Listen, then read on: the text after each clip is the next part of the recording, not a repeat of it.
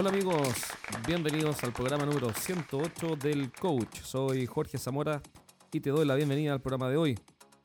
Hoy día vamos a ver cómo aumentar el nivel de compromiso de nuestro equipo de ventas. Si tienes problemas con tu equipo, sea de ventas o no, pero lo que nos convoca en este programa siempre son los negocios, por ende hablemos de tu equipo de ventas. Si tienes problemas para motivarlos o para aumentar su nivel de compromiso y no sabes cómo hacerlo, tengo una buena noticia. Entrevisté a Denken Consultores, unos partners de negocios que son tipos especialistas en aumentar el compromiso. Es una de las especialidades de la casa. Hablé con Minoru Suga, eh, uno de los directores, con Marlene Haverbeck, sobre cómo aumentar el nivel de compromiso de tu equipo. Y aquí va la entrevista, espero que la disfrutes. Recuerda visitarnos en estrategiasdeventa.com y compartir con tus conocidos este programa. Por último, descarga los tres capítulos de mi libro Los siete pecados de los ejecutivos de venta en estrategiasdeventa.com totalmente gratis. Aquí vamos con la entrevista a Minoru y Marlene. ¿Cuál es el problema que hoy día eh, tu equipo, Denken Consultores, resuelve? ¿Por qué alguien que está escuchando esto debería poner atención? Eh, hola Jorge, antes que todo. Eh, mira, lo que hemos visto en las empresas como problema recurrente es la, el bajo nivel de compromiso. Exacto, que, eso lo todo el tiempo. Claro, encontramos en muchos equipos que eh, hay una suerte de, de, poco, poca capacidad de hacerse cargo de los problemas mismos que ocurren dentro del equipo. ¿no?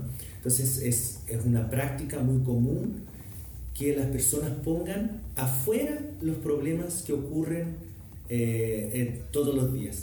Es como nuestro foco principal, es trabajar con estos equipos y también con los líderes de la, de la organización de una manera a eh, que estos equipos aprendan a hacerse cargo de sus temas, aprendan a empoderarse, a autogestionarse, a generar un otro nivel de compromiso al final dentro del negocio trabajamos un, un, concepto que se llama engagement, engagement. Que, que, no está eh, totalmente traducido hoy día al, español.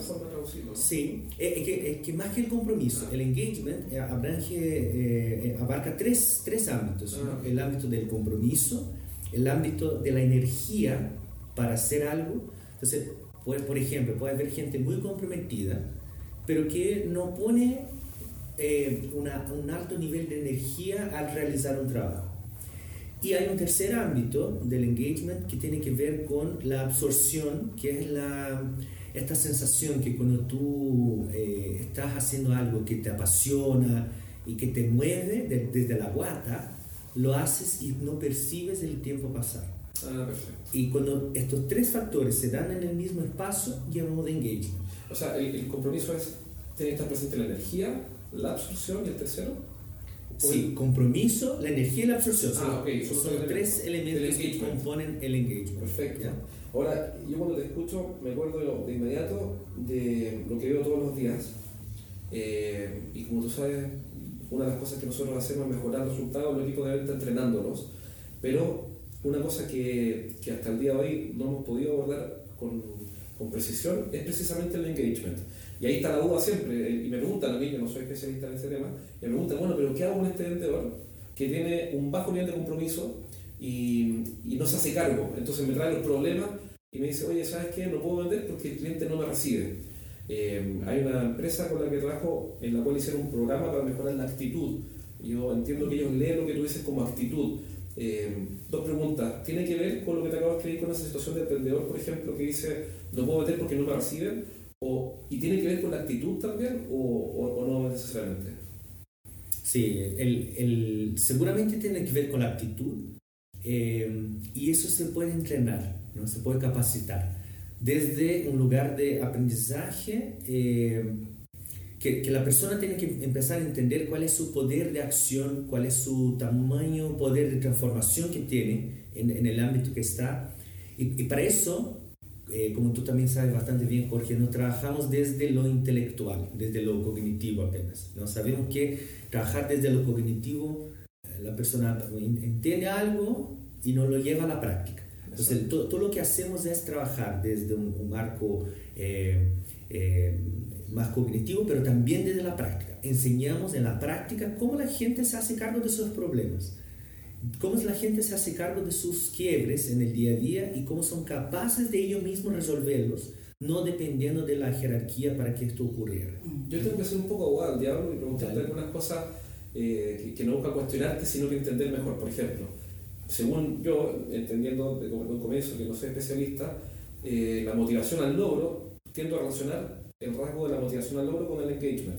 No sé si son lo mismo, sin duda no, pero, pero quizás andan cerca, son primos, quizás no son hermanos, y, yo lo veo, lo veo como un rasgo inherente a la persona. Es decir, en mi caso, que siempre trabajo con vendedores, gerentes de ventas, gerentes comerciales, eh, lo veo como algo que las personas traen o no traen. Pero ahora tú me dices que hay formas de ir a buscar si es que eso está y entiendo que sacarlo a flote o hacer que aflore. ¿A eso te refieres? Sí, yo quiero complementar también lo que dice Minoru y respondiendo también a tu pregunta, Jorge. Hay algo que sí es intrínseco, ¿no? hay algo que tiene que ver con nuestra, nuestra estructura, con lo que traemos, con nuestros talentos, y, y que eso es algo que sí se puede desarrollar y, y que parte, parte con el darse cuenta, ¿cierto? Y el tomar conciencia de que es, es, es algo que, que, yo tengo, ¿no? Y, y, también tiene que ver con algo cultural, ¿no? tiene que ver también con cierta identidad. Hay algo que hemos visto también que ocurre en las, en las organizaciones que es que siempre estamos esperando de que el jefe o la organización o la institución o algo de afuera se haga cargo. Y eso es algo que viene, yo diría que instaurado desde que somos chicos, desde nuestra educación. Y es donde nosotros no nos hacemos responsables de los resultados y de las consecuencias de nuestras propias acciones. Entonces, lo primero es, esto que yo hago, esta acción que yo hago, tiene un impacto y tiene una consecuencia. Entonces, cuando Minoru habla de, primero, eh, de, a nivel cognitivo, ¿no? que tiene que ver donde yo hago la reflexión y me doy cuenta de que esto que yo estoy haciendo o no estoy haciendo tiene un impacto, por lo tanto ahí tengo la libertad, tengo la opción y la decisión de hacer distinto. Y, y eso se vive, se vive de, de, una manera también reflexiva, experiencial, y donde lo que hacemos nosotros eh, a través de nuestras metodologías es tomar conciencia de, del impacto que tenemos, donde yo soy responsable de mi gestión y del rol que tengo en el interior de la organización. Y no sé si responde también a tu, a tu pregunta. O sea, lo que entiendo de lo que tú me dices es que hay una combinación. Hay cosas que son, no quiero ser tan frío para hablar como materia prima, pero digamos que las personas traen una cierta materia, un stock de engagement y hay una parte que hay que instalar, hay una parte instalada y una parte que instalar. ¿Así se entiende o, o estoy pensando demasiado simplista? Mira, el, el engagement eh, a principios del siglo es un concepto que ya lo, los americanos lo, lo, crearon al principio del siglo e enfocaron en empresas. ¿no? El engagement es una palabra americana más, más antigua. Pero el, el concepto aplicado al, al, a las organizaciones nació con esta perspectiva de que había gente que eh, estructuralmente o, o, psicológicamente era engaged y gente que no. Y lo que los actuales eh, estudiosos han eh, probado es que no, no es así. Y el engagement varía eh, de momento a momento, de persona a persona, es decir, que una persona puede vivir momentos de engagement y disengagement durante el día incluso. Y eso nos abre un desafío que es mantener a las personas con alto nivel de engagement, no sería fácil tomar solo personas engaged, ¿no? Claro. Y también nos abre la oportunidad de que sí, mucha gente más puede incluirse al grupo de lo que llamamos de engaged. Perfecto. ¿Ya?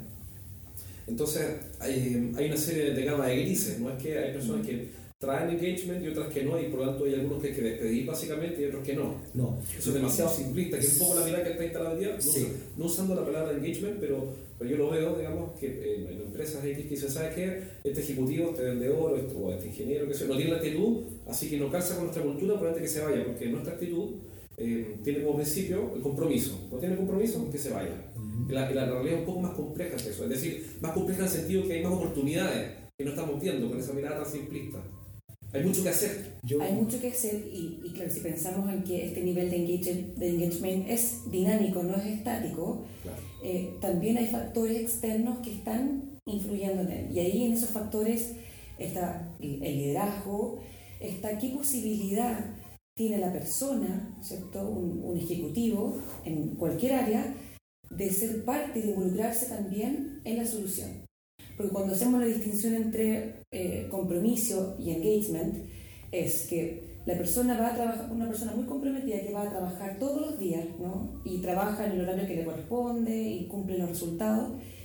la diferencia está en que no solamente va a trabajar, sino que además se siente parte de, de, ese rol y de esa labor y de esa organización. Y el sentirse parte tiene que ver con cuánto de lo que yo hago también tiene un impacto en la organización. Y eso también depende de factores externos. Cuánto espacio hay en la organización para que la persona pueda participar, pueda también ser parte de la solución, pueda dar la opinión. Y ahí yo siento que eh, es un cambio de paradigma también en cómo vemos a las organizaciones. Y un poco también haciendo referencia a, estas nuevas generaciones que están llegando, o que ya llegaron al, mundo laboral, que, que, se está hablando mucho, que tiene que ver con los, con los millennials que también desafían la forma en cómo se estructura también una organización y cómo es el liderazgo. Creo que ahí hay una tremenda oportunidad. Ahora, tomando un poco lo que tú dices, yo tomé varias notas, eh, y de lo que dijo Menor recién, de lo que dices tú, y, y de todo un tema nuevo, porque yo voy a tener que decirlo, porque alguna vez me preguntaron eh, si es que había que motivar a los vendedores, y, la respuesta fue un poco cavernícola, dije que, que no, que el vendedor tiene que ser una persona que venga motivada porque un raciocinio muy simplista. Eh, fue si un adulto de 45 años que tiene una casa y responsabilidad, hay que motivarlo para que haga el trabajo. Yo no quiero conocer a ese adulto, yo prefiero trabajar con otro. Pero claro, es muy cómodo, es muy cómodo decir eso. Y, más que cómodo, tiene un problema estructural y es que no es suficiente, no sirve. Porque esa estrategia no sirve. ¿Por qué? Porque lo, por lo que estoy entendiendo, al conversar con ustedes, es que eh, yo soy corresponsable no el único responsable, sino que corresponsable de activar ese engagement eh, y distribuirlo, eh, movilizarlo, y, no sentarme a esperar a que recursos humanos traiga gente con engagement, sino que eh, el recurso humano no puede hacer magia. hoy día no, toda la gente está súper comprometida con todos, yo creo que hoy menos que nunca, y, por tanto no puedo sentarme a esperar que llegue esa gente, sino que yo tengo que ser capaz de activar, por usar una palabra, activar ese ese engagement de las personas. Eso es lo que entiendo por lo que me dices tú. Exactamente, exactamente. Yo creo que es, el, mencionaste algo súper importante, Jorge, es una corresponsabilidad. Obviamente, eh, nadie es responsable 100% por el compromiso que tiene el otro, pero sí eh, los líderes de la organización o la organización pensada como, como, como estructura puede propiciar un contexto que favorece el engagement. Perfecto. ¿Ya? Facilita las condiciones. Así es. El contexto. Sí. Contexto, perdona que sea tan que te Contexto, ¿tú lo entiendes igual que condiciones o aquí lo abordas distinto? Sí, puede ser las condiciones que, que favorezcan el, al, al, engagement, ¿no? Y, y, cuando hablamos de contexto, hablamos de también, por ejemplo, de variables que, eh, que quizás son un poco menos tangibles, ¿no? Como eh, la capacidad de escucha que, que mencionaba Marlene. ¿no? Eh, por ejemplo, te doy un ejemplo, eh, se hizo una encuesta sobre el compromiso, sobre el engagement aquí en Chile, de la Fundación Chile, y el factor número uno que genera un nivel de compromiso alto es cuando el equipo, las personas perciben que pueden seguir desarrollándose en el trabajo que están. Perfecto. ¿Ya? ¿Ese estudio de cuándo es? ¿Es reciente? 2014. Y la repiten a cada año, cada dos ah, años. Entonces, bien reciente. Y lo que muestra eso, que, pucha, eh, como organización, sí tú puedes influir en promover oportunidades de desarrollo a, a, los equipos de trabajo. Y no, estamos hablando aquí de que toda la gente está buscando el, eh, diferente, ¿no? De, ir a buscar el bono. Aquí estamos hablando de que a cada cosa que voy haciendo en mi trabajo siento que me estoy desarrollando, que estoy aprendiendo, que estoy creciendo como persona, ¿no? Y esta sensación es una sensación que es factor número uno, por ejemplo, de engagement. Y hay otros más que van sumando. Por ejemplo, hay un, factor muy importante que es el optimismo. Y es bien, bien loco, porque cómo, ¿Cómo eso? ¿Cómo el optimismo, ¿no? Y ahí entran las herramientas de coaching ontológico, por ejemplo, que nos permiten eh, trabajar con el equipo desde, por ejemplo, una resignación. Hay equipos que están súper resignados con su, con su condición. Eh, no sé, un, histórico donde una jefatura extremadamente dictatorial no, no, les ha dado espacio para crecer, desarrollarse y por lo tanto lo que les aparezca por el camino, cuál es la percepción futura que tienen ellos de que no va a resultar. Eso genera una, un bajo nivel de optimismo y consecuentemente un bajo nivel de engagement. O sea, esta persona no va a trabajar a, a, a, como más allá de sus obligaciones para hacer prosperar el negocio. Bueno, ahí te quiero interrumpir un poco, Minoru, para preguntarte por los resignados. Por ejemplo, quiero entender bien a qué te refieres con eso. Tengo un caso eh, de una empresa con la que estoy trabajando en la que uno de los ejecutivos, eh, en el fondo de mayor perfil, eh, está resignado. Yo lo veo o le llaman de repente derrotado. Y como que nosotros nos damos cuenta de que no está dando la pelea, no está dando la batalla por lograr resultados, sino que se acerca y te dice, no, mira, eh, no logré lo que tenía que hacer porque el mercado, porque no me contestan, porque estoy esperando una respuesta y, y los porque, porque en el fondo se convirtió en un especialista en explicar por qué las cosas no resultan. Entonces el cliente general eh, no sabe qué hacer con él porque me dice, esta persona tiene las condiciones, pero está resignada o está entregada. Entonces, ¿qué es lo que falla ahí? ¿Qué, ¿Falló todo? ¿Falló la selección? ¿Falló el liderazgo? ¿Falló el plan? El plan que le entregó este gerente, revisándolo después con el tiempo, tenía algunas pifias, algunas fallas. ¿Será eso lo que generó todo el problema? ¿Es una mezcla de cosas? Miren, en general, eh, en casos así son, son una mezcla de cosas. Como dijimos, es, hay una corresponsabilidad siempre a, a verán. Eh, pero creo que un punto súper importante es que las empresas en general crean sus planes, crean sus estrategias y nunca le preguntan al involucrado qué es lo que él necesita. ¿no? Entonces, no hay, no hay como involucrar a alguien sin saber verdaderamente qué es lo que él necesita, qué es lo que a él le mueve. Porque a mí de repente me mueven los 3 millones que tú dijiste. Y yo me voy a Uh, voy a pelear por estos 3 millones. Y de repente a, a, la otra persona no. Lo que le mueve es eh, una otra cosa y que tú nunca vas a saber o adivinar si no eres capaz de ir y preguntar a esa persona qué es lo que él necesita para mover. De hecho tienes razón porque es evidente, todos los días vemos que hay personas que no se mueven por el bono. Por ejemplo, en el caso de este gerente, él no se mueve por el bono. Y el gerente general me dice a mí, yo, este tipo de otro planeta, no se mueve por el bono. Y yo, no, no, no es que me preocupe sobre el bono, pero yo por un bono de eso me, me movería mucho más. Sí, me, me movería por el bono. Entonces, eh, claro, no otro planeta, sencillamente él es como es y uno tiene que entender cómo es. Claro. Algo así. y, y nuestro trabajo parte de ahí, Jorge. Es eh, la primera etapa de todo lo que hacemos tiene que ver con conocerse y conocer al otro profundamente. Porque eh, decimos que el, el, paradigma antiguo era ese de que yo te voy a tratar como a mí me gustaría ser tratado. Claro. Y el nuevo paradigma es yo te voy a tratar como a ti te gustaría ser tratado. Claro. Porque si no, no hay como generar ese nivel de motivación si yo pienso que todos, todos se van a motivar por lo mismo que me motivo yo.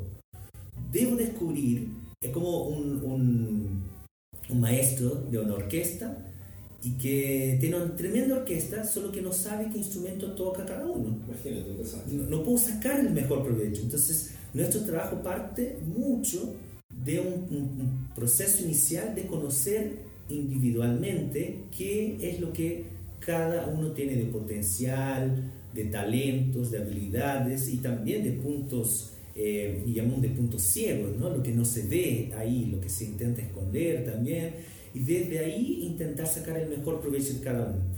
Ahora, tengo que preguntarte los aspectos prácticos de esto, porque a, nivel conceptual me parece perfecto, solo que eh, te planteo la objeción para aclarar, y es que, ok, uno tiene que entender a las personas que lo acabe y, y, y, descubrir cuál es su instrumento, su fortaleza, su motivación, quién es la otra persona, pero ¿cómo lo haces cuando un gerente de venta tiene que cumplir sus metas naturalmente. Ahora, un paréntesis, desde un comienzo en esta, en esta conversación, eh, la Marlene aclaró que ustedes no solamente trabajan con equipos de venta, así que es parte de mi sesgo eh, profesional hablar todo el tiempo de equipos de venta, pero para alguien que lo está escuchando esto aplica también para... Y se puede extrapolar también a, otras áreas. Exactamente.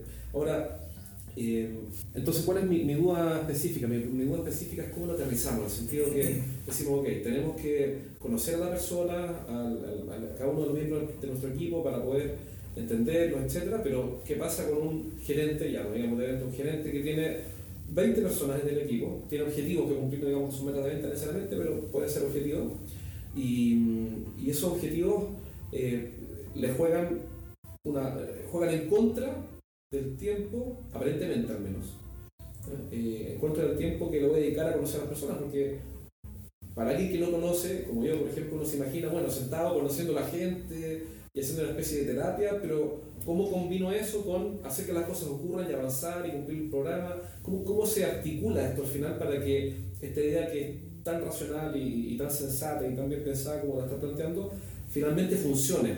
¿Cómo articulas después esto? ¿Cómo lo bajas? ¿Cómo haces que ocurra? Eh, de distintas formas y, yo creo que una, una, de las principales es justamente para salir de este estado de, de resignación que tú hablabas es sentir que yo tengo la posibilidad de lograr un cambio, ¿no? que, que, tiene que ver con la autoeficacia. Porque el estado de, resignación es que haga lo que yo haga, no, no ocurre nada. Y, y, cómo esto se, se, logra en lo concreto es eh, generando conversaciones para la coordinación de acciones, ¿no? que tiene que ver con esto de liderazgo, liderazgo al servicio, que también es un, un paradigma distinto donde el, el líder eh, plantea con su equipo qué es lo que necesita en, en, términos de condiciones, en términos de recursos y de herramientas para lograr esos objetivos. Y, y creo que también es importante tener, más que como, como tú lo planteas, de, de, de tener como contexto de terapia donde uno conoce al, al equipo. Es una caricatura, sí, sí, pero solamente como para, para, hacer esa distinción de que es importante tener conversaciones con el equipo, porque parte, parte de liderar es generar el tiempo ¿no es cierto? y el espacio para tener conversaciones con el equipo y con cada uno del equipo para saber qué es lo que mueve a cada uno para lograr esa meta. ¿no? Porque eh, obviamente la motivación que, que, puede tener una persona para llegar a la meta es distinta a la que puede tener otra. ¿no? Y qué es lo que, lo que se necesita, qué es lo que, el recurso que, que tiene para, para lograrlo. Y ahí creo que es importante tener esas instancias, instancias formales, ese contexto donde el, el líder chequea chequea con cada uno del equipo eh, qué es lo que necesita y qué es lo que lo mueve también para llegar a ese, a ese resultado. Y ahí también volviendo a, a, lo que decía Minoru, cada, cada estilo es único, ¿no? y somos muy complejos y nos mueven distintas cosas. Y reconocer que el, al otro lo, lo, lo, mueven distintas cosas y que además de vivir el entusiasmo de manera distinta, eh, también es algo importante para el desarrollo del equipo y para poder lograr las metas. Claro, por ejemplo, tú dices vivir el entusiasmo de forma distinta. Puede ser que la persona está súper entusiasmada, pero no, está, no es extrovertida, no está manifestando, pero yo digo, no, no está entusiasmado, y está súper entusiasmado. Y, y, yo, al no ver ese entusiasmo de extroversión, ¿no? que, lo, que lo explicite, que lo muestra de, de, de, manera más, más evidente, mi juicio va a ser la persona no está, claro. no está entusiasmada, no está comprometida, no está involucrada. Y, y asumo, ¿no es cierto?, desde, desde, este juicio de que esa persona no, no lo está. Y, y, ahí, como nos movemos de manera distinta, eh, es importante también ir y, y, preguntar y darse el tiempo también de, de, de saber en, en, qué está el otro. ¿no? Y, también reconocer que, por ejemplo, en, en que cada uno tiene distintos talentos, parte también de la motivación es poder desarrollar esos talentos. ¿Y cómo se desarrollan esos talentos? Con la autoconciencia, ¿no? saber primero cuáles son los talentos que tengo, poder verlos, poder reconocerlos y también poder potenciarlos. Nosotros apuntamos más a invertir energía y tiempo en desarrollar esos talentos que en desarrollar eso que no tenemos, ¿no? porque creemos que eso que no tenemos lo complementa al otro, lo complementa al equipo. Pienso en un gerente que está escuchando esto y dice, ya, perfecto, ya sé que tengo que ir y entender a cada uno de los miembros de mi equipo, ya sé que entendiendo o leyendo lo que tú dices, en mi sistema de trabajo tengo que instalar una reunión semanal con una fracción al menos de mi equipo y eso lo hago de forma consistente para obtener resultados consistentes. me estoy inventando. Pero una vez que ya entendí y una vez que eh, observo la fortaleza y conversamos sobre cómo cada, cómo cada cual aporta su set de fortaleza, cómo articulo la orquesta. Ya entendí que tengo los músicos que decía Minoru, entiendo que cada músico tiene su instrumento, su, su, set de fortaleza, eh, pero ahora tengo que hacer que toquen la, la, la, música. ¿Cómo los articulo? Sí. Yo, yo, diría que esa es la etapa siguiente. Entonces, eh, ah, bastante bien la primera etapa que es eh, cómo reconozco la fortaleza. ¿no? Y hay un, un paréntesis. Eh, eh, para eso hay mapas que te ayudan a conocer tu equipo. Eso es súper importante porque no es tan simple sentarme, no somos, no, eh, por ahí, no, no, son todos los gerentes, son eh, psicólogos formados, de sentarse con cada uno y por ahí ya. Exacto, hay muy poco eso. A claro, alguien que está escuchando exacto, avanzar en Necesitan algo más aterrizado y ahí eh, mi sugerencia es ocupar mapas que existen, ¿no? Eh, especialmente nosotros trabajamos con un mapa. ¿Cómo es ese mapa? Es un mapa que se, que se llama ALOS, es un mapa un, un, assessment que trabajamos eh, y, que, lo trajimos de Brasil, porque nos encanta la forma simple como funciona. Eso es importante, porque menos simple. sea simple. Porque sí, claro, porque para nosotros debería ser algo que pudiese ser eh, internalizado de una manera muy automática y que, y que, y que le pudiera dar, por ejemplo, a un gerente la capacidad de entender rápidamente a un nuevo integrante del equipo a través de ese mapa. ¿ya? Y ese mapa... Eh, es uno, existen otros, pero ese es uno que funciona bastante bien para esto, justamente entender, ya, entonces, qué es lo que Marlene tiene de fortaleza, de talentos, cómo le, le, cómo le saco mejor provecho a ella y, automáticamente le hago también vivir su mejor potencial y ahí satisfacerse mejor con su trabajo. Es decir, ahí identifico eh, cuál es el instrumento que toca Marlene Así es. y cómo llevarla a ser, si fuera el violín, la mejor violinista. Lo, lo que trabaja ese mapa es la, lo que mueve a la persona. Perfecto, tiene que ver con el propósito. Con el propósito de la persona. independiente de donde se esté desarrollando. Ahora, ocurre que obviamente que hay ciertos estilos que van a preferir también estar trabajando en determinadas áreas, por ejemplo, áreas comerciales o áreas financieras o de operaciones. Y para llevarlo a un ejemplo bien concreto, eh, si, si mi, mi, estilo relacional tiene, tiene que ver con el estar en contacto con personas, lo más emocional, donde lo que me mueve también es justamente el tema de, vincularme con otros y donde mi, mi, mi, programa tiene que ver más con el sentir, con lo emocional. Si yo como líder sé eso y sé que para, para motivarme a mí, tiene que tener ese contacto y tiene que eh, generar ahí un, una conversación donde lo que me mueve es justamente lo más emocional. ¿no? Y si, por ejemplo, hay un estilo que, que tiene que ver más con, con, la estructura, con la eficiencia, con las pautas, es como en conjunto vamos armando un plan de trabajo más estructurado para llegar a la meta. Entonces, es, además fácil de visualizar y de, y de llevar a la acción concreta, donde yo entiendo qué es lo que, lo que necesita el otro. Eh, por lo tanto, lo muevo desde ese lugar. Pero, pero volviendo a tu, a tu pregunta, Claro, por ejemplo, hay personas que, necesitan tener eh, esa instancia para, para, conversar y que además son muy expresivas. Entonces, si, si, si yo no, no, no, no, logro comprender de que hay distintos estilos y que si yo, desde mi mirada, esas personas que son más expresivas las asocio con entusiasmo, compromiso, voy a encontrar las personas que son más reservadas, más introvertidas o no comprometidas. Entonces, si, si me quedo solamente ahí, puedo perderme tremendos talentos y personas del equipo que pueden aportar mucho y de lugares distintos. Y yo creo que ese, ese es el, el, desafío. Claro. Sí. Pero, eh, complementando eso, Jorge, hay, un, hay un punto que tú preguntaste también sobre cuál es el paso siguiente. ¿no? Y para tomar este ejemplo que conversamos. la orquesta. Claro. Eh, pero si yo tengo una persona que me envía WhatsApp yo prefiero el correo. ¿no? Eh, ahí entra la etapa siguiente, que es lo que nosotros llamamos de acuerdos. O pedidos. O pedidos, es un ciclo de pedidos eficaces, ¿no? en que yo aprendo a pedir, aprendo a escuchar estos pedidos, aprendo a decir que sí, que no, que parece ser muy simple, pero, en, en, el día a día lo que nos pasa muchas veces es que no somos claros con los pedidos que hacemos.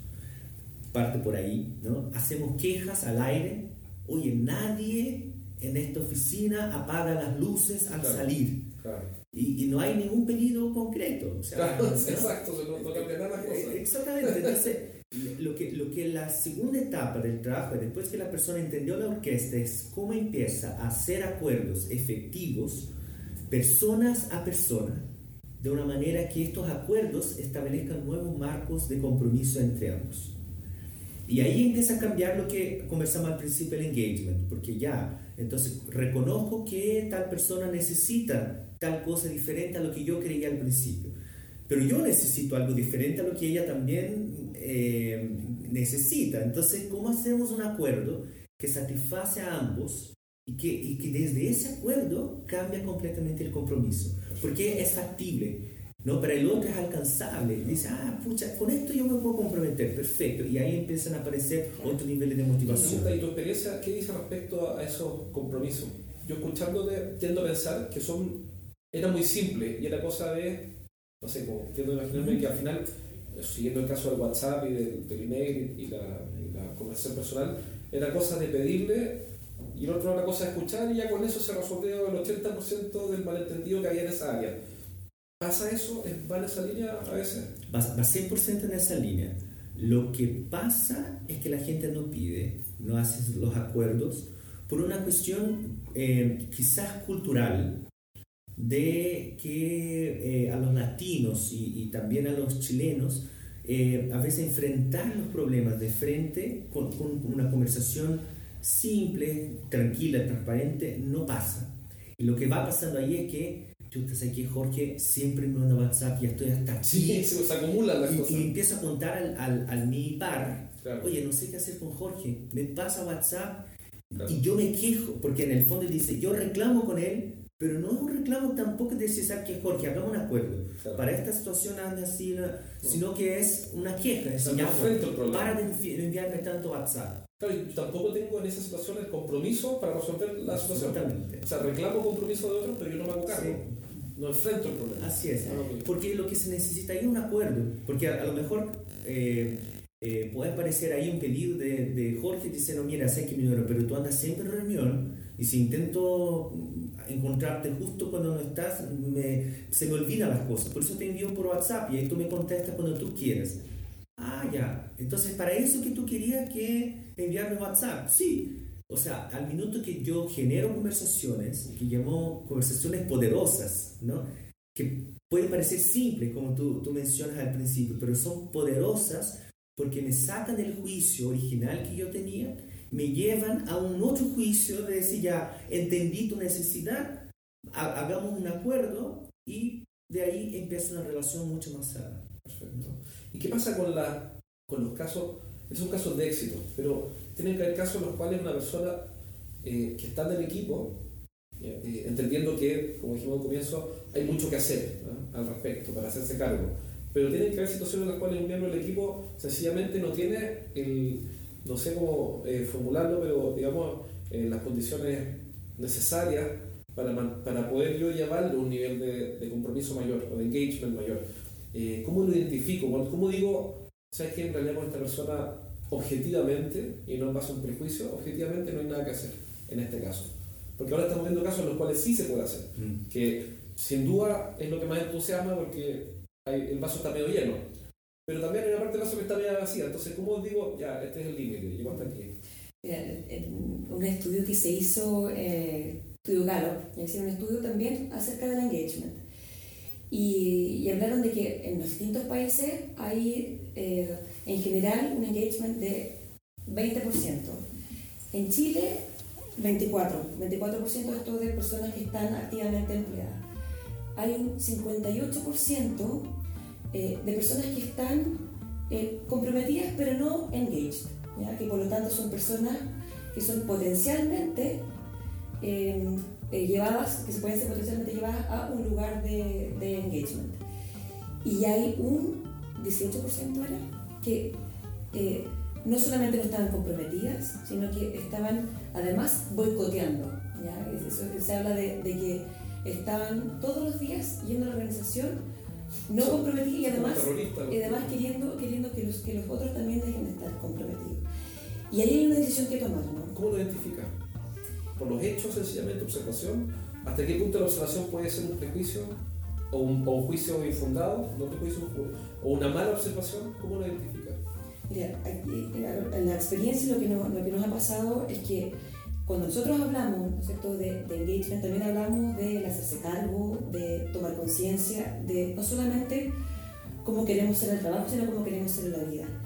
Y ahí también desafiamos a que las personas que están en el trabajo, en este trabajo, en esta organización, eligen todos los días estar ahí. Y, y si tú vas al trabajo de, de, desde ese lugar, elige algo distinto. Y, y, creo que ahí es importante también tener la conversación así personal de si yo no quiero estar acá, tengo que tomar una decisión. Y, y, creo que hay ciertos indicadores para darse cuenta, como por ejemplo, eh, personas que definitivamente no quieren aportar, ya, dándose el espacio, no, no quieren aportar.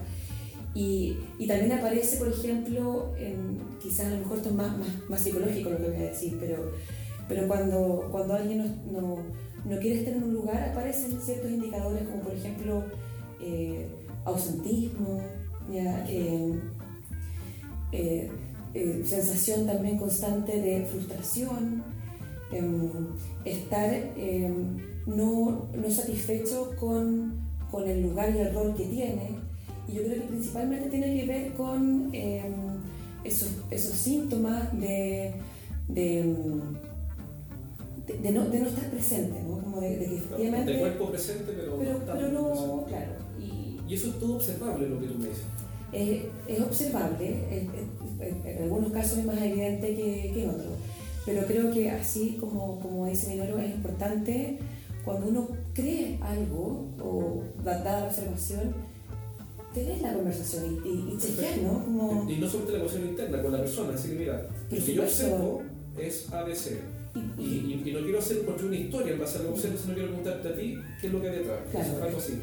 Estoy equivocado en lo que está observando, dado todo esto, eh, y, y, ir chequear y preguntar directamente. ¿Me pueden contar un caso de éxito, eh, sin dar los nombres de la empresa naturalmente, pero un caso de éxito que ustedes recuerden, donde hay algunas, algunos aprendizajes para, para sacar tips de, de, de, casos en que haya funcionado algo, por ejemplo, en esta línea, donde a partir del lanzamiento eh, lograron destrabar estos conflictos y aumentar el nivel de compromiso, cuál fue la mecánica que usaron, eh, sin entrar en todo el detalle, por supuesto, pero entender, entenderlo desde, desde, una mirada de sistema de trabajo, que es una mirada eh, muy propia de, bueno, de los gerentes, en el fondo que, perfecto, ya entendí lo que dice mi novio, entendí lo que dice la Marlene, me parece fantástico, eh, de hecho lo encuentro extraordinario porque se abre una nueva, una, un nuevo horizonte, el análisis simplista de esta persona sirve no sirve, ya no es tan simple, hay gama de grises, hay matices, hay ciertos principios que ordenan la orquesta, de la orquesta, existe una orquesta, no sabía que existe una orquesta, bueno, hay una orquesta, los músicos tienen instrumentos, no cualquier instrumento, ta, ta, pero, pero ¿cómo, lo, ¿cómo le doy una mirada o cómo, cómo organizo eh, este conocimiento como un sistema. Puedes contar una experiencia, mira, en, en, una ocasión hicimos esto y este fue el resultado y esto no fue bien. Ya. Después te preguntar qué le fue mal. Sí, después le, le, voy a contar, Sí, le voy a contar, sí, también. Eh, sí, tuvimos una organización, estamos trabajando en una organización eh, y, y que sí, primer- la primera cosa es que eso es un proceso, Eh, no hay magia, ¿no? Y como, estamos hablando de transformaciones en, la forma con que actuamos en el mundo, y por lo tanto estamos hablando mucho de hábito, ¿no? Eh, lleva un tiempo para que la organización adquiera nuevos hábitos, que las personas dentro de la organización empiecen a moverse desde nuevos hábitos. Eh, y por lo tanto hacemos un- una, cuando actuamos, actuamos desde frentes distintas. Entonces un, un programa nuestro típicamente tiene eh, algunas etapas. La primera, etapa, es- la primera etapa es una entrevista diagnóstica. O sea, no, no nos fiamos en lo que nos cuentan el gerente que nos está escuchando ahora Claro, del problema. Él tiene una historia Él tiene su- porque obviamente él tiene su mirada, Claro. su, su- decimos que sus lentes, por lo cual ve el, el problema, y nosotros lo primero que hacemos es vamos a escuchar directamente de, la- de, de- de diversos ángulos y entender el problema desde diversas perspectivas. Hacemos un diagnóstico y desde ese dia- diagnóstico partimos. Eh, ¿Qué tipo de intervención eh, nos resulta muy bien? Es hacer módulos donde con el equipo trabajamos un, un concepto, por ejemplo, el tema de la autoconciencia. Vamos y, y, desarrollamos el tema de conocerse ahí con la herramienta de ALOS que te comenté, con ese mapa, con ese mapa. Y después enseguida vamos a una reunión común y corriente que ellos tengan, reunión de ventas, por ejemplo, y ahí en loco hacemos lo que llamamos de coaching grupal, que es eh, los vamos a eh, acompañando a aterrizar estos conceptos en el día a día. Porque si no es como, ah, están en el ambiente de clase, por así decirlo, donde todo parece perfecto. Claro. cuando voy a la práctica empiezo a imponer mi modelo mental frente a los de Marlene. Claro. Y yo ahí, ahí como coach lo que pedimos es permiso para parar un poco las reuniones y mira, intentemos otra movida, ahora tú paras un poco y escucha el otro. Y, y esto empieza a cambiar la dinámica de la propia conversación que ellos tienen en algo muy real y concreto. O sea, aprenden haciendo. Aprenden haciendo. ¿ya? Esto lleva, por ejemplo, puede llevar 3, 4, 5 sesiones haciendo uno y otro, uno y otro, uno y otro, donde vamos aterrizando más conceptos de, de las conversaciones, de los pedidos, de toda esa coordinación de acciones. los pedidos son, son, Sí. son como una parte de la mecánica. Esto tiene un sistema de trabajo, el Así sistema es. tiene hitos, tiene conductas aceptadas, tiene una cierta mecánica. Así Es es. decir, las personas, los equipos entran en un proceso por el cual entran de una forma y salen de otra. Así es, Perfecto. así es. Es, es un programa que acompañado de, eh, por lo tanto, hay un- una parte que es, podemos decir que es teórica, a pesar que nunca es 100% teórica, pero es, es teórico-práctica. Una parte que es 100% práctica, que es del- de las inserciones en estos coaching de grupal, en sus reuniones de equipo, y acompañamos a los líderes con coaching individual. Porque ahí hay un rol muy importante que es eh, la cultura es formada por todo el equipo, pero es muy determinada también por el estilo de liderazgo del- de la persona, de la principal persona del equipo, responsable por el equipo. Y por lo tanto ahí también los acompañamos a que eh, se vayan eh, tornando más efectivos en ese proceso de liderazgo, eh, eh, mostrándoles también cómo reacciona el equipo, cómo él reacciona al equipo y, a eso todo le vamos haciendo este seguimiento individual. ¿Cuáles son los errores más comunes que tú ves, que, que hayas observado? Errores que dificultan el avance. Por ejemplo, por darte un ejemplo, en gestión de cambio, uno de los errores clásicos es no comunicar la visión constantemente o suficientemente. Y eso cuando cometen ese error, un equipo comete ese error, eh, todo el sistema, toda esta máquina se tranca, se detiene. Un error clásico en, en el proceso que, tú, que ustedes administran con, con, con tus clientes, ¿cuál es? No escuchar, ¿no? Yo creo que es bien Sí, clásico. y no, no escuchar y creer que el otro está viendo lo mismo que veo yo Ah, y lo está entendiendo igual que yo. Yo diría que ahí están los entrampamientos, porque lo que nos pasó también trabajando en un, en un equipo, en un caso puntual, nos tocó trabajar con el gerente general de una empresa, el, el de finanzas, el de operaciones y el comercial, donde el, el gerente general entregaba esta, esta visión, pero cuando no tenía el retorno que él esperaba, era una constante frustración. Tanto así que este, este equipo estuvo a punto de disolverse, porque era parte también de otra empresa, un corporativo, eh, porque cada uno trabajaba en su propio feudo, eh, sin escucharse, sin, sin, sin complementarse. Bueno, y, y partimos con este equipo así, era como, bueno, vean ustedes lo que hacen, porque este equipo está así con un poco con los días contados. Y, mm, y la verdad es que fue un tremendo trabajo y yo creo que lo, primero es, era, darse cuenta de, que cada uno estaba viendo desde, desde, su, propio, desde su propio lugar. Y, mm, y esa, esa era, como, era como oídos sordos, ¿no? donde estaba el gerente general que entregaba su, su visión y, y los otros escuchaban lo que querían ¿ya? y después hacían como querían y ahí cada uno empezaba a distanciarse. Y, dado esto, empezaron a tener conversaciones tremendas, tremendas. Empezaron a tener conversaciones donde eh, se, escuchaban y se, y se mostraban además esta mirada distinta y dándose cuenta de que esa mirada que me podía aportar el otro era valiosísima.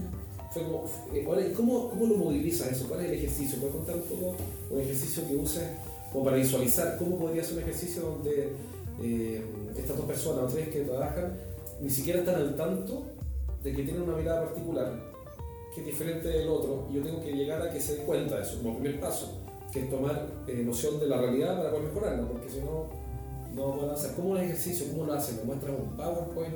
¿Hablas con ellos? ¿Haces un juego de rol? Eh, ¿Lo pones en una situación incómoda? Hacemos las cuatro cosas. o sea, depende del equipo, depende del, del, del formato eh, en que vamos a jugar, pero la provocación es justamente esa la que tú propones, ¿no? Le, le hacemos muchas veces eh, algún juego donde pueden percibir esas diferencias y también hacemos eh, desde una metodología que es como muy indagativa y reflexiva sobre lo que ellos, como ellos piensan. Y hay un, un por ejemplo, un, un, una, un, juego que toma a veces que es eh, empezamos a mostrar cómo funcionan modelos mentales desde un lado también bastante cognitivo, que la gente empieza a entender, ah, ya, existen modelos mentales que son diferentes y lo identifican. La gracia es que la persona sea capaz de decir, ya efectivamente yo me veo más en ese modelo mental y veo a ti en este otro modelo mental, claro. Y después, eh, dependiendo de, de, la intervención, hacemos con que jueguen desde modelos mentales distintos al propio. Perfecto, lo haces asumir un rol diferente es, es, solo para contrastar, exactamente. para lo que es diferente. Y, y sabe lo sorprendente, imaginemos que estamos jugando los tres aquí, Malena es como nuestra cliente y yo y tú la estamos atendiendo. Pero ahí hacemos un cambio y yo voy a jugar con tu modelo mental y tú vas a jugar con mi modelo mental. Y ambos vamos a atender a Marlene a una consulta que nos hace. Y lo sorprendente es cuando te das cuenta que al ocupar modelo mental tuyo me resultó mejor con Marlene no de que cuando me ocupaba el mío. Y eso es brutal. Porque es fuerte, ¿eh? Es fuerte porque sí. me doy cuenta de que mi modelo de todo lo que estoy perdiendo por no exactamente. incorporar a Marlene o a, exactamente. a, o tu mirada, o tu modelo mental. Claro, por no incorporar, claro. Mm. Interesantísimo. Ahora, eh, supongamos que una de las personas que nos está escuchando eh, quiere eh, Santiago conocer o, o, hacer un ejercicio, es posible que haga un ejercicio, una simulación, una especie de taller con un mapa mental para que... ¿Por qué? Porque si alguien escucha este programa, alguien que no esté escuchando, alguno de los suscriptores del newsletter o, alguien que esté escuchando el podcast, eh, dice, bueno, ok, me parece interesante, pero quiero ver un poco este mapa mental para ver esta cosa tan etérea, cómo funciona. Eh, ¿cuál es, ¿Existe una invitación? Lo que comentaste, que existe una especie de invitación eh, para las personas que nos están escuchando y que podrían eventualmente probarlo, ¿cómo, cómo funciona instancia? Les, les podemos hacer un taller donde vamos a demostrar la metodología, cómo funciona, cómo se ocupa, tanto eh, para la construcción de equipos, procesos de construcción de, de equipos de trabajo, también para eh, liderazgo y también para la contratación de equipo cuando tú quieres integrar una, eh, una, una persona nueva en, en, tu equipo, también puedes ocupar esa misma metodología. Vamos a eh, hacer este taller, es un taller muy práctico, donde vas a salir con eh, tu assessment también, o sea, con, tu, tu, propio mapa, vas a poder conocerte más a ti mismo y eh, todo eso para la gente que nos está escuchando lo haremos de manera gratuita. O sea, o sea, cualquier persona que está escuchando va a poder eh, trabajar con tu assessment. También en línea me comentaste que hay una parte donde yo hago un autodiagnóstico en internet.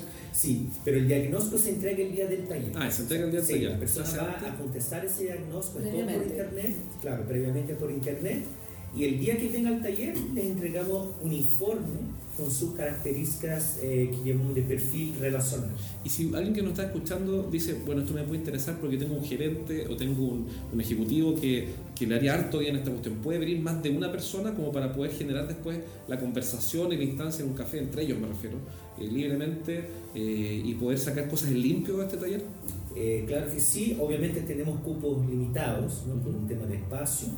Eh, pero sí, sí hay una persona que quiere traer a alguien más para acompañarlo en esa instancia, será bienvenido. Extraordinario. ¿Y cómo lo hacemos o cómo lo pueden hacer para contactarte? Eh, nos pueden buscar por el correo electrónico de Denken, que es info arroba denkenconsultores.cl Y Denken se escribe D de dedo, E, N de noviembre, K de kilo, ¿no? Sí. Denken, con N final. Así es. Entonces, info arroba denkenconsultores.cl. Así es. Perfecto, en el perfecto, está clarísimo. Ya Minoru y Marlene, muchísimas gracias por la entrevista de hoy día. Eh, si alguien también quiere mandar preguntas o dudas, ¿puede mandarlos a ese correo también? Sin duda. ¿eh? Por supuesto que sí, eh, está, la, está la invitación abierta y si tienen alguna pregunta o, o quieren con alguna inquietud, a ese mismo correo estaremos ahí nosotros totalmente dispuestos a responder.